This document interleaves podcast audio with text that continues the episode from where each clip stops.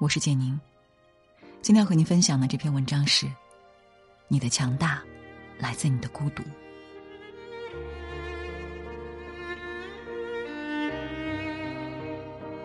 一，活的孤独是常态，享受孤独才是姿态。网络上曾经有个一个人做过最孤独的事情排行榜。夜晚，一个人坐公交，看路边不停变换的灯光、树木和行人，听到一句熟悉的歌词，想起从前的一个人，如今却不在自己身边。这些事情说起来都带着淡淡的忧伤，但很多网友却不满地说：“我就喜欢孤独，孤独为什么不能是一种享受？”是啊，活的孤独是常态，享受孤独才是姿态。学会享受孤独，能让一个人活得更加清醒而坚韧，逐渐穿越迷茫，变得越来越强大。著名作家梭罗可谓是一个真正意义上喜欢孤独的人。他曾独自一人在瓦尔登湖畔生活了两年。在这两年的时间里，他自己建造木屋，自己捕鱼，自己种粮食，自己坐在船上吹笛子，自娱自乐。他不与任何人产生社交，只与自然交朋友，与湖水、森林、飞鸟对话，观察各种动物和植物。每到晚上，梭罗就非常享受的坐在简陋的小木屋里，静静的阅读、思考和写作。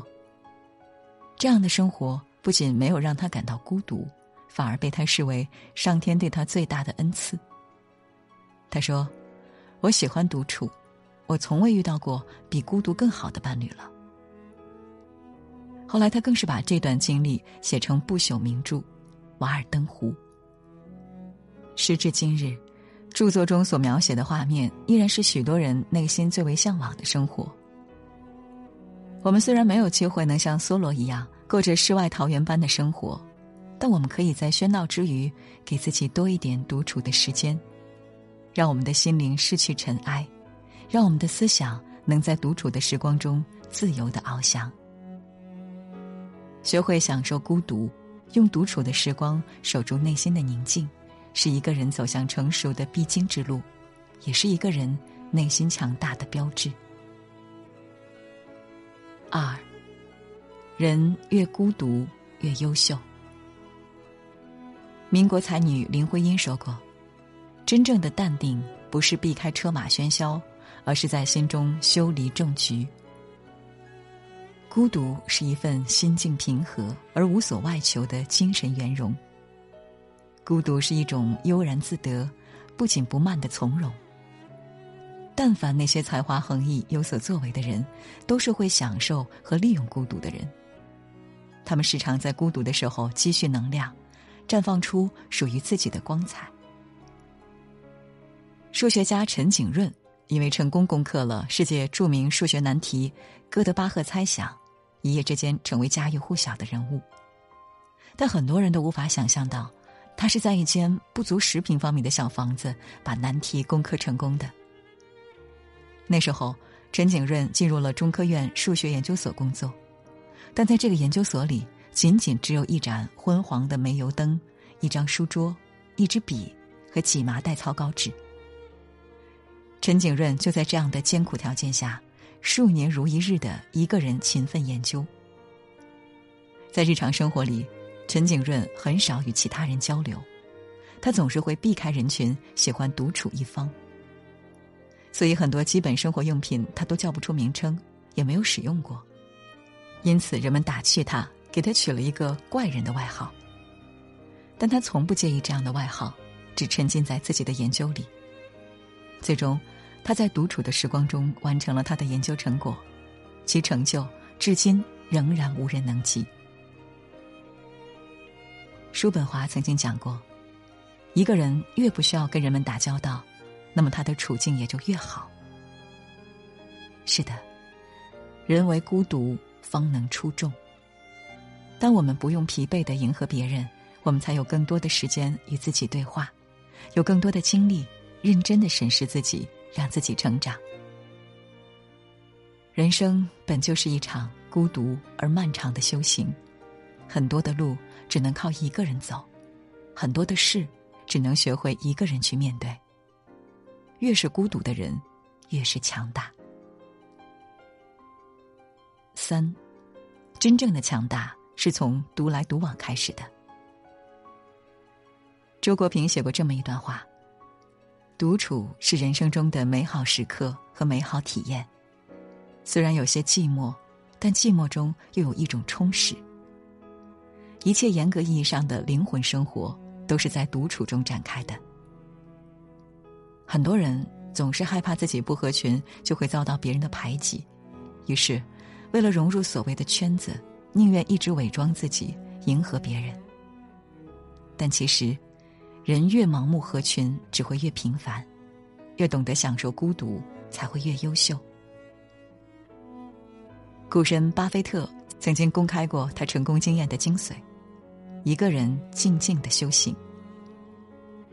巴菲特常年待在家乡小镇上，一年只去大城市两次，每次他都会把需要做的事情列成详细的清单，确保有更多更安静的时间独处。很多人都曾建议他前往华尔街，与更多优秀的人接触，这样才能积累更多的人脉资源，收获到更多投资经验。但巴菲特果断的拒绝了。思考投资的最佳方法，还是独自一人待在房间里，静静的想。要是这样不行，别的办法也都没用。独处能让我保持清醒。很赞同作家林清玄讲过的一句话：“独乐是一个人独处时也能欢喜，有心灵与生命的充实。独醒是不为众乐迷惑。”众人都认为应该过的生活方式，往往不一定适合我们。每个人的人生都会有众乐乐的热烈，但更要有独乐乐的清幽。很多时候，你的强大往往来自于你的孤独。有句话是这么说的：当你和别人在一起时，你就只是和别人在一起；当你独处的时候，整个世界都在你的手里。的确如此。孤独从不可怕，相反，它是一个人走向独立的开始，也是一个人最好的增值期。真正的强大是从独来独往开始的。偶然听别人的歌，会有许多感慨，一时间心里涌起许多的迫不及待。平息了连连风尘，才知道那些曾经拥有，却不是爱。握着的手已是昨天，做了没说的事，你是否真的明白？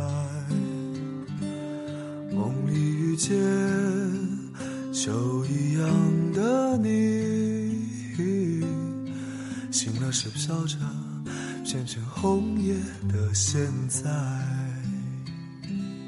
常常想时光的事，多少有些无奈。